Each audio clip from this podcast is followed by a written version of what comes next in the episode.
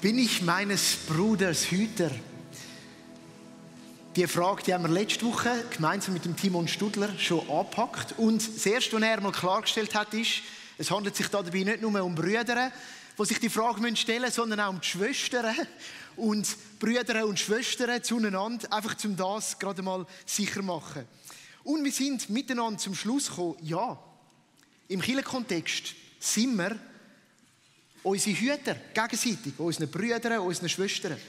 Und mir persönlich ist besonders etwas so nachgelungen, und ich habe gemerkt, es hat mich dann auch in die Vorbereitung vom heutigen Sonntag beschäftigt, nämlich das spannungsvolle Miteinander, der Timon so wunderschön ausgezeichnet hat, von Liebe und von Wahrheit. Und das wäre auch so ein kurzer Hinweis für dich, falls du diese Predigt nicht gehört hast.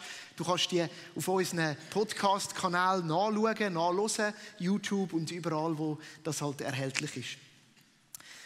Es sind wie so zwei Pole, Liebe und Wahrheit, wo sich zu widersprechen scheinen, wo aber untrennbar zusammengehören, wenn es um die Frage geht, wie wir miteinander unterwegs sind, auch gerade die Fragen, die den Lebenswandel betreffen.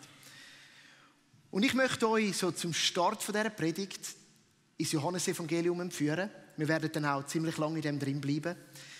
Und zwar in die Kapitel, wo also überzeichnet werden als, oder über, beschrieben werden als die Abschiedsrede.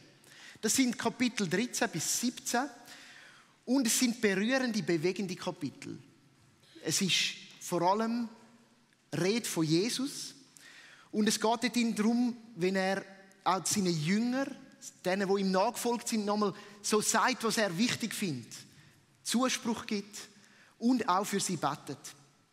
Und in diesen Kapiteln finden wir eben die zwei Pole auch wieder. Und das hat mir so gefallen, um da auch das aufgreifen. Liebe und Wahrheit. Wir lesen zuerst zu der Liebe. Jesus sagt seine Jünger, ich gebe euch jetzt ein neues Gebot, liebt einander, so wie ich euch geliebt habe, so sollt ihr euch auch untereinander lieben. An eurer Liebe zueinander wird jeder erkennen, dass ihr meine Jünger seid. Liebe ist also entscheidend fürs Unterwegssein als Brüder und als Schwestern, wo wir da sind.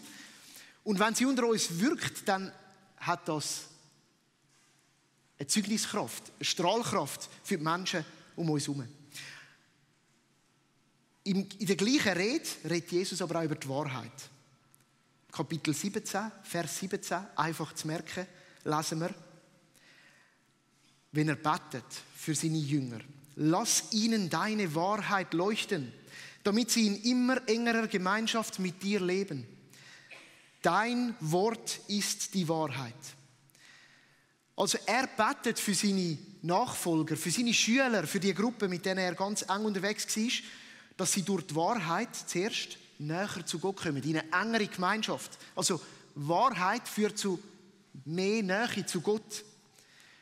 Und dann sagt er, dass das Wort die Wahrheit ist. Und jetzt im Johannesevangelium, das ist ganz wichtig, wenn wir die Bibel auslegen, dass wir dann verstehen, in welchem Kontext das steht. Und der Johannes, der braucht das Wort Wort nicht einfach so, sondern schon ganz am Anfang von seinem Evangelium, da ein Hinweis auf eine Predigt, die ich kann im Sommer, definiert er, was das Wort ist. Und dort heißt das Wort ist Mensch geworden. Also wenn das Wort erwähnt wird, dann ist damit Jesus Christus gemeint. Und Jesus redet da über sich selber. Dein Wort ist die Wahrheit. Ich bin die Offenbarung von der Wahrheit.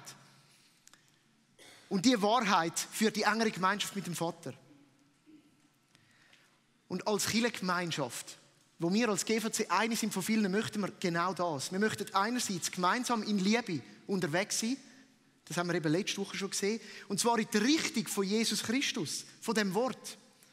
Er ist die Wahrheit. In ihm finden wir die Wahrheit. Und Leben mit ihm ist ein Leben in der Wahrheit. Und wir dürfen und wir sollen uns auch gegenseitig auf die Wahrheit hinweisen. Und wir möchten so eine Christus-zentrierte Gemeinschaft sein. Das ist unser Wunsch, wo in der Mitte Jesus steht. Wo nicht Hürden da sind, um zu ihm zu kommen, sondern wo die abbauen sind, wo wir sagen, aber dorthin wollen wir, in die Richtung wollen wir uns bewegen. Liebe und Wahrheit sind entscheidend. Jetzt, ich denke mir manchmal, Gott hätte es sich ein bisschen einfacher machen können. Warum muss das so kompliziert sein? Und warum muss Jesus auch so für das einstehen und, und seine, seine Schüler so auf das hinweisen? Er hätte ja uns können so ein bisschen einheitlicher machen. Stereotyp, alle gleich. Weil dann fällt es einem leichter, der andere und seine Vorlieben zu lieben. Bei mir fängt es schon an bei den Fußballvereinen. Oder? Ich habe einfach Mühe mit den einen und es tut mir leid, so gut du bist. Ja, das ist jetzt ein bisschen plakativ. Aber wenn wir alle gleich wären, wäre das so ein bisschen einfacher. Und die Wahrheit wäre dann auch mal für alle klar. Also meine Wahrheit wäre dann auch deine Wahrheit. Aber Gott hat uns so unterschiedlich geschaffen. Und irgendwie denke ich dann manchmal so, es hätte ja einfacher sein können. Er hat uns unterschiedlich gemacht. Zum Beispiel, indem dass wir unterschiedliche Tendenzen haben in Grundbedürfnissen, die wir alle haben. Nämlich zum Beispiel eins, was schon in der Schöpfung rauskommt, Zugehörigkeit. Wir alle sind geschaffen für Gemeinschaft.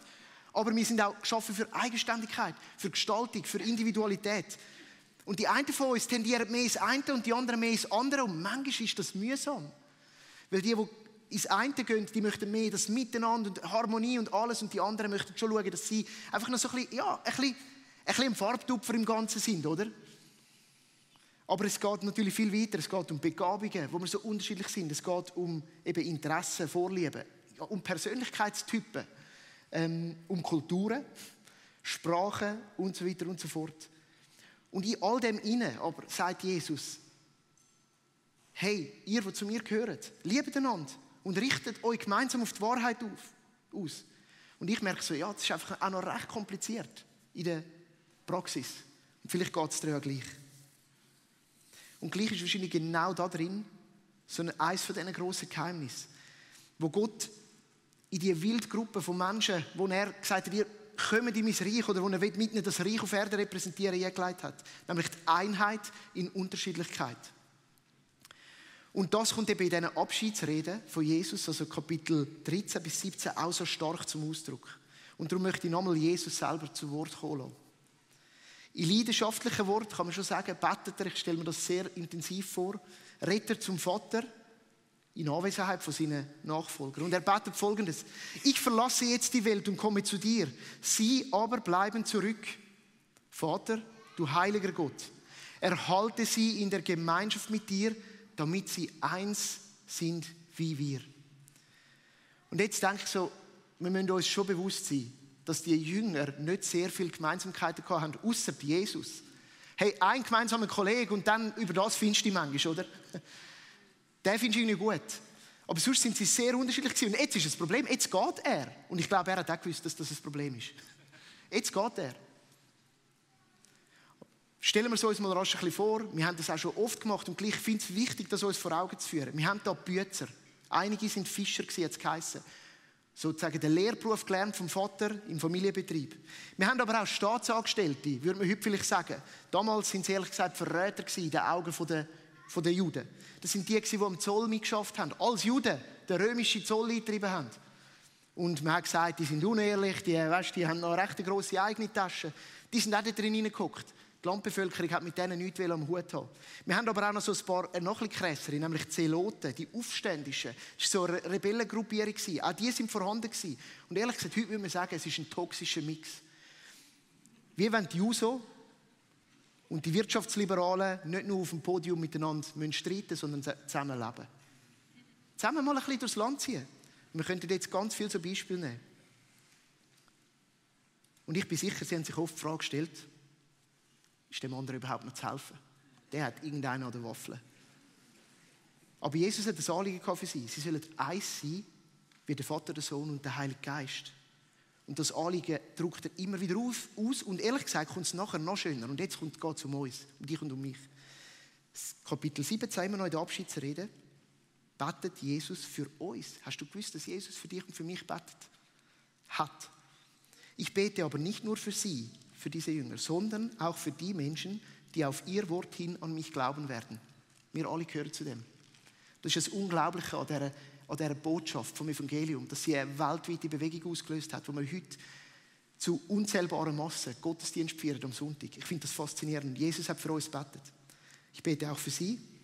Ich bete darum, dass sie alle eins sind.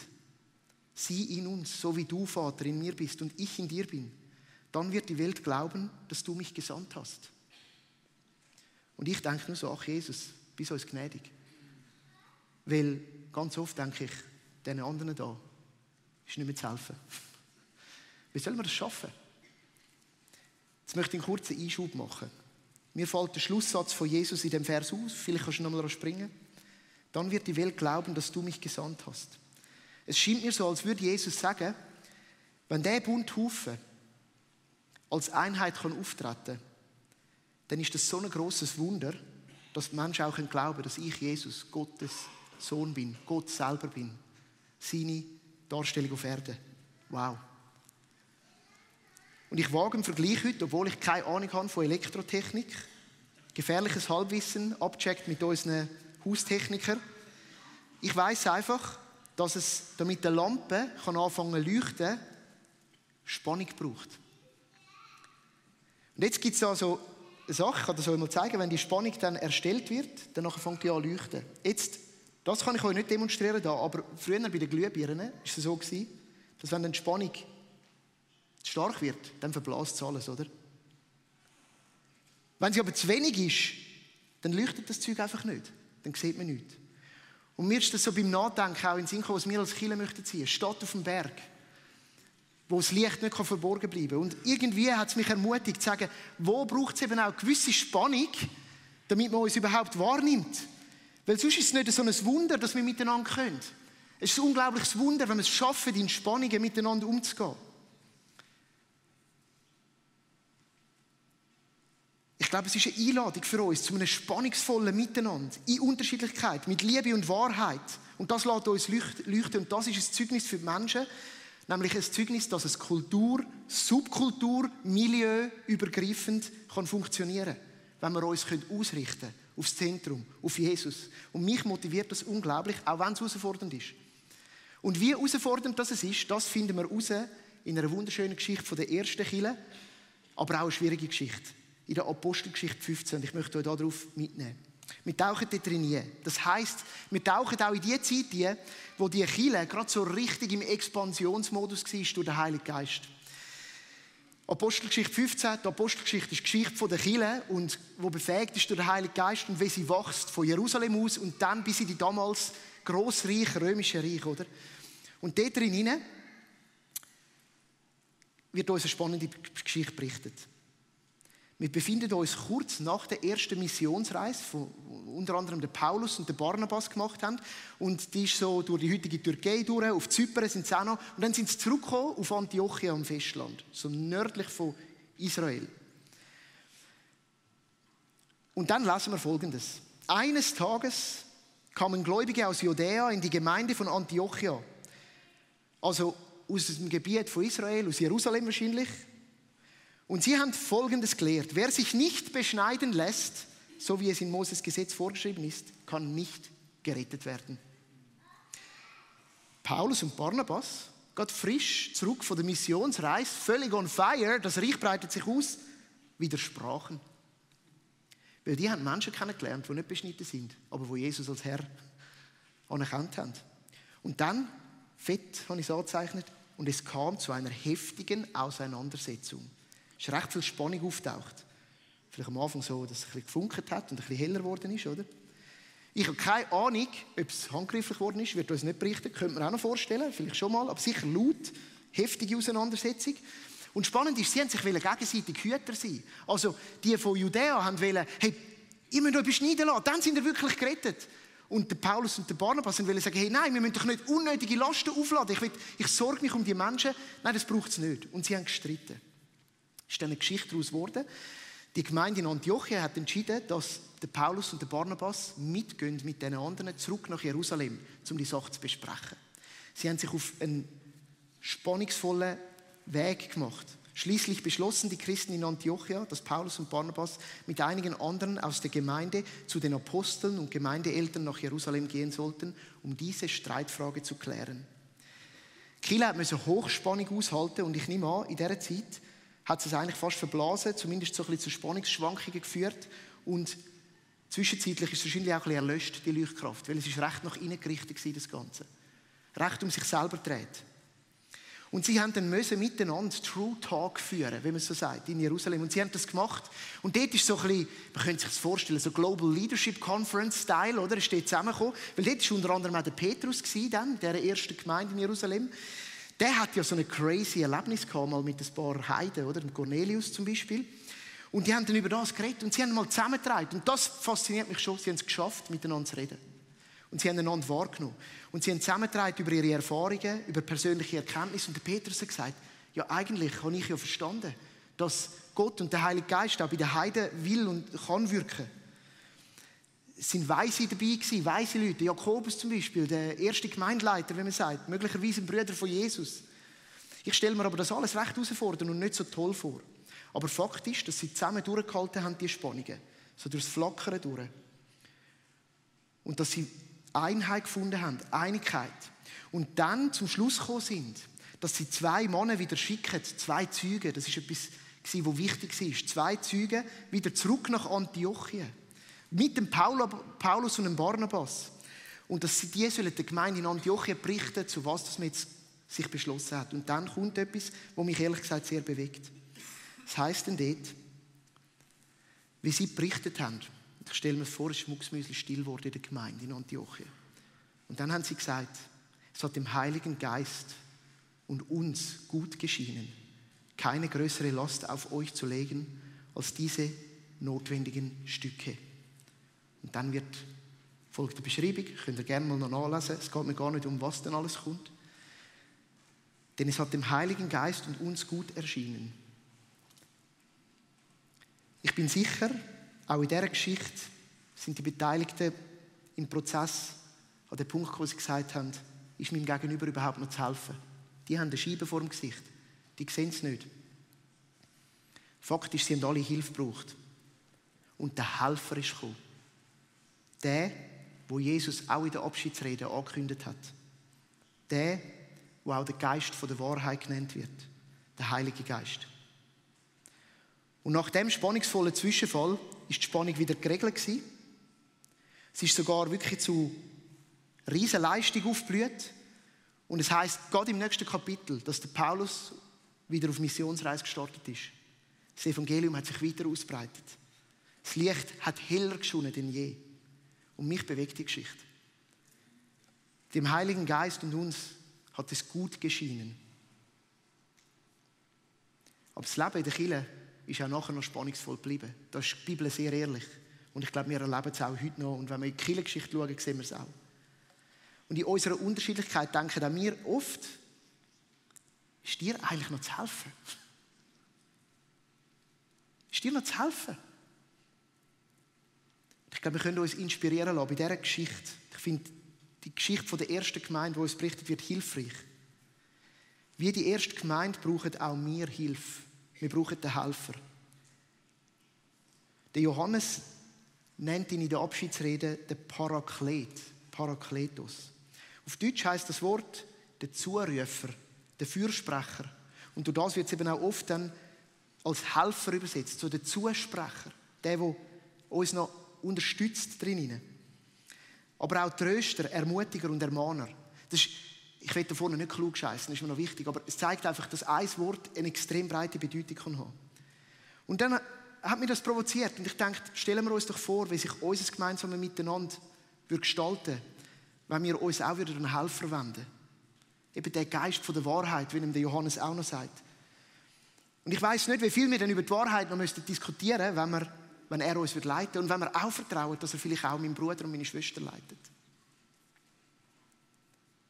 Also es wäre so ein erster Impuls von heute. Wendest du dich an den Helfer, an den Paraklet, an den Zusprecher. Weil auf ihn wollen wir uns auch ausrichten, weil er zeigt uns die Wahrheit. Er stellt uns Jesus vor, er stellt uns Gott vor. Und so wie mein Bruder Hilfe braucht, brauche ich sie oft auch. Und wir haben den Helfer zugesprochen. Und in diesen Fragen dürfen wir uns auch sehr gerne an ihn wenden. Und vielleicht eben auch mit dem Vertrauen, dass das ja mein Bruder und meine Schwester auch kommen. Aber und das wird auch klar durch das Neue Testament durch immer wieder. Wir brauchen auch einander dazu. Es ist vielleicht eben das Geheimnis der christlichen Gemeinschaft, dass das nur in der Gemeinschaft geht.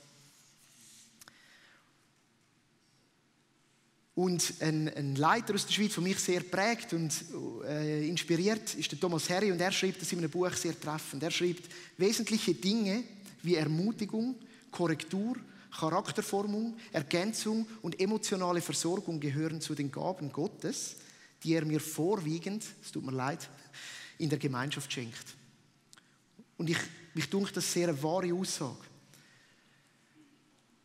Meines Bruders Hüter, meiner Schwester Hüter sein, hat mit einer wunderbaren Aufgabe zu tun, an der Weiterentwicklung von meinem Umfeld mich dürfen zu beteiligen. Durch Gott, weil er das so geplant hat.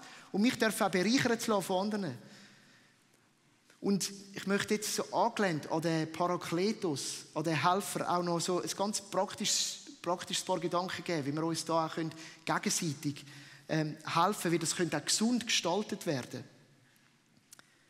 So im gegenseitigen Miteinander, einander Hüter sein. Und ich übernehme da den Begriff parakletische Beziehungen. Das ist eigentlich ein Ansatz, der von Paulus inspiriert ist. Er verwendet in ganz vielen von seinen Texten das Verb parakaleo. Das ist das Verb, also das Tu-Wörtchen vom Paraklet. Und es ist vielleicht das Wort, das wirklich kein anderes ganz treffend zeigt, wie wir mit Menschen sollen umgehen im Miteinander. Wenn man sich wünscht, dass der andere ganzheitlich richtig Wahrheit wachsen richtig Christus. Und dazu möchte ich euch ein Beispiel zeigen aus dem Thessalonicher Brief, wo das Wort mehrmals vorkommt und die Übersetzer es immer wieder anders übersetzen, weil es eben so eine Fülle hat.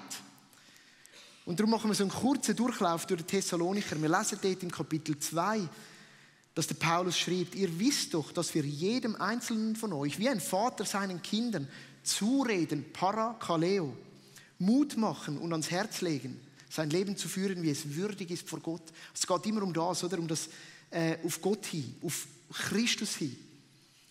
Oder dann im Kapitel 4. Im Übrigen, liebe Brüder und Schwestern, bitten und ermuntern, Parakaleo, wir euch im Herrn Jesus, dass ihr so, wie ihr von uns unterwiesen worden seid, euer Leben zu führen und Gott zu, um Gott zu gefallen. Kapitel 5. Deshalb ermahnt Parakaleo einander und erbaut einer der anderen, wie er es auch tut. Das ist nur ein Teil von der Bedeutung, die Parakaleo in sich trägt. Es geht noch viel weiter. Es geht um Einladen, es geht um Auffordern, es geht um dringend bitten, es geht um Ermahnen und Ermutigen, Zusprechen, Trösten und gut zureden. Es ist so ein mega bunter Fächer an Bedeutung. Und er vereint zwei Sachen, die wir im Deutschen nicht in einem Wort zusammenbringen. Und vielleicht macht es uns darum auch so Mühe. Und wir gehen oft einfach auf die eine Seite. Weich spülen, alles nur schön streicheln oder sonst die Härtlinien muss man schon mal ein bisschen zeigen, oder?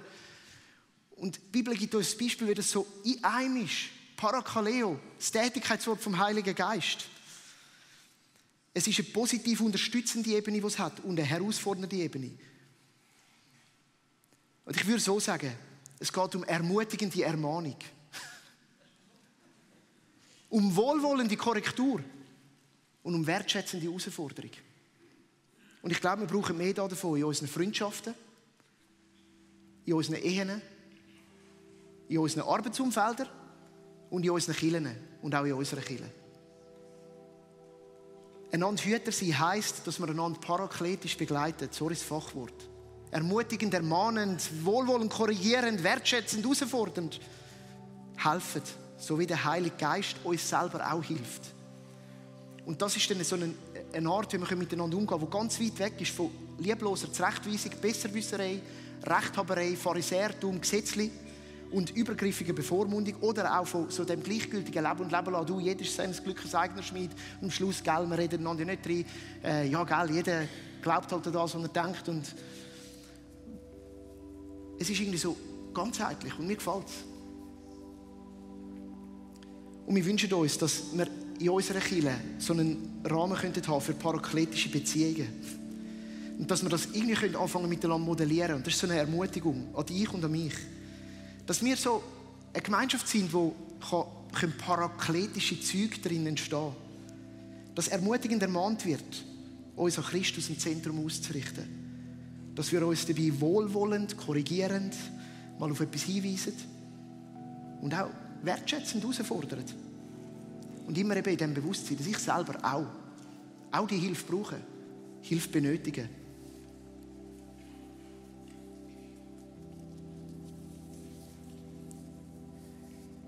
Jetzt, ich glaube, was schon auch mega wichtig ist, es wäre utopisch zu denken, dass wir in so einer grossen Gemeinschaft, wie wir da sind, das mit allen Menschen machen können. Ich finde sogar, es wäre wahrscheinlich gefährlich. Weil ich glaube, es braucht eine Beziehungsgrundlage für das. Eben die Liebe, oder? Das einander kennen. Und das findet wohl dann eher ein im kleineren Rahmen statt. Und dann kommt es jetzt auch wieder mega auf dich und auf mich zurück, oder? Weil du hast so Rahmen, ganz sicher. So ganz persönliche Freundschaftsbeziehungen, die du lebst. Mit Leuten vielleicht aus der Kirche. Vielleicht ist es ja gemeindeübergreifend. Wir sind eine grosse Kirche miteinander, oder? Oder in unseren Groups. Wir wünschen uns, dass Groups können ein Rahmen sein, wo so etwas entstehen kann. Das braucht viel Vertrauen. Da muss etwas wachsen. Oder in Teams, wo man schon lang, jahrelang unterwegs ist und man sich ein bisschen besser kennt. Schon jemand mal angestoßen hat miteinander beim vielleicht gemeinsamen Teamfest. Oder Aber eben vielleicht auch in ganz anderen Kontexten. Mit, als Vorgesetzte mit den Mitarbeitern oder als Mitarbeitende untereinander. In Vereinen, wo wir sind im richtigen Rahmen gelebt, ist sicher ein Ansatz, um in Liebe und Wahrheit können unterwegs zu sein und einander auf Jesus hinzuweisen. Und es kommt immer bei der Selbstprüfung an, hey, was motiviert mich? Was treibt mich an? Und wo bin ich auch irgendwie mir bewusst, dass ich die Hilfe vom Heiligen Geist darin auch benötige? Und es hilft uns, einander hinzuweisen, dort hin, wo die Quelle von allem Leben ist, wo alle brauchen zu Jesus. Und darum so, hey Chile, lass uns bei uns selber anfangen. Ich glaube, das ist der erste Schritt, um dem Gegenüber dienen. Und darum heute die ehrliche Frage uns zu stellen, ehrliche Reflexion. Ich habe so ein paar Fragen darum aufgeschrieben. Erstens, erlaube ich dem Helfer, dem Heiligen Geist, an meinem Leben zu wirken? Hey, wir brauchen das. In diesen Fragen, die an uns anprasseln. Darf er mich zur Wahrheit und zum Wort vom Leben zu Jesus führen? Und Heilige Geist, du bist willkommen, um das zu tun unter uns.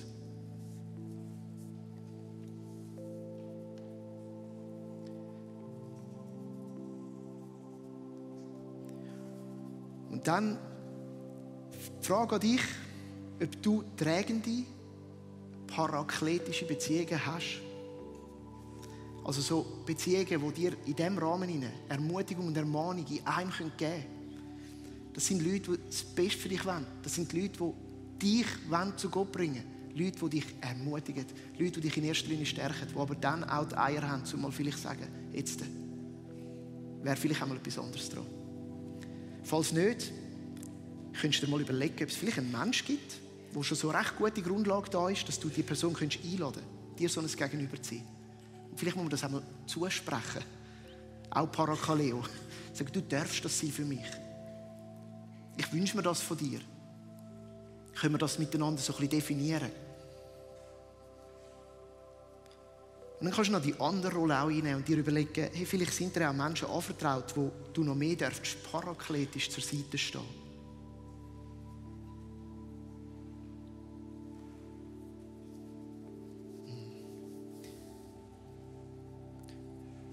Und so möchte ich zum Schluss beten. Und wir kommen als Gemeinschaft vor dich, großer Gott, Retter Jesus, Vorbild Jesus, aber auch vor allem Geist Gottes, Zusprecher, Tröster, Ermahner, Ermutiger.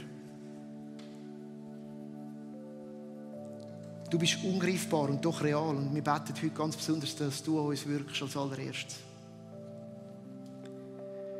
Führ uns und hilf uns ermutig uns und tröst uns und ermahn uns. Heute in Bezug auf unser Leben und auf die Ausrichtung von unserem Leben.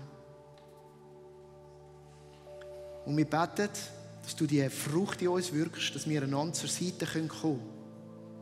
Als Hilfe, als Trost, als Ermutigung und als Ermahnung. Und wir möchten einfach sagen, du darfst den Raum einnehmen. Wir möchten einen mutigen Schritt wagen und als Gemeinschaft uns aufmachen. Sagen, du bist willkommen, um das tun unter uns. Wir wünschen uns, dass dadurch Strahlkraft entstehen kann, wo die Welt erkennt, dass da etwas speziell ist, dass es anders ist. Und wir danken dir, dass du das machst. Und dass du das umhüllst mit deiner Liebe und mit deiner Wahrheit. Und wir brauchen die auch beide in unserem Leben. Amen.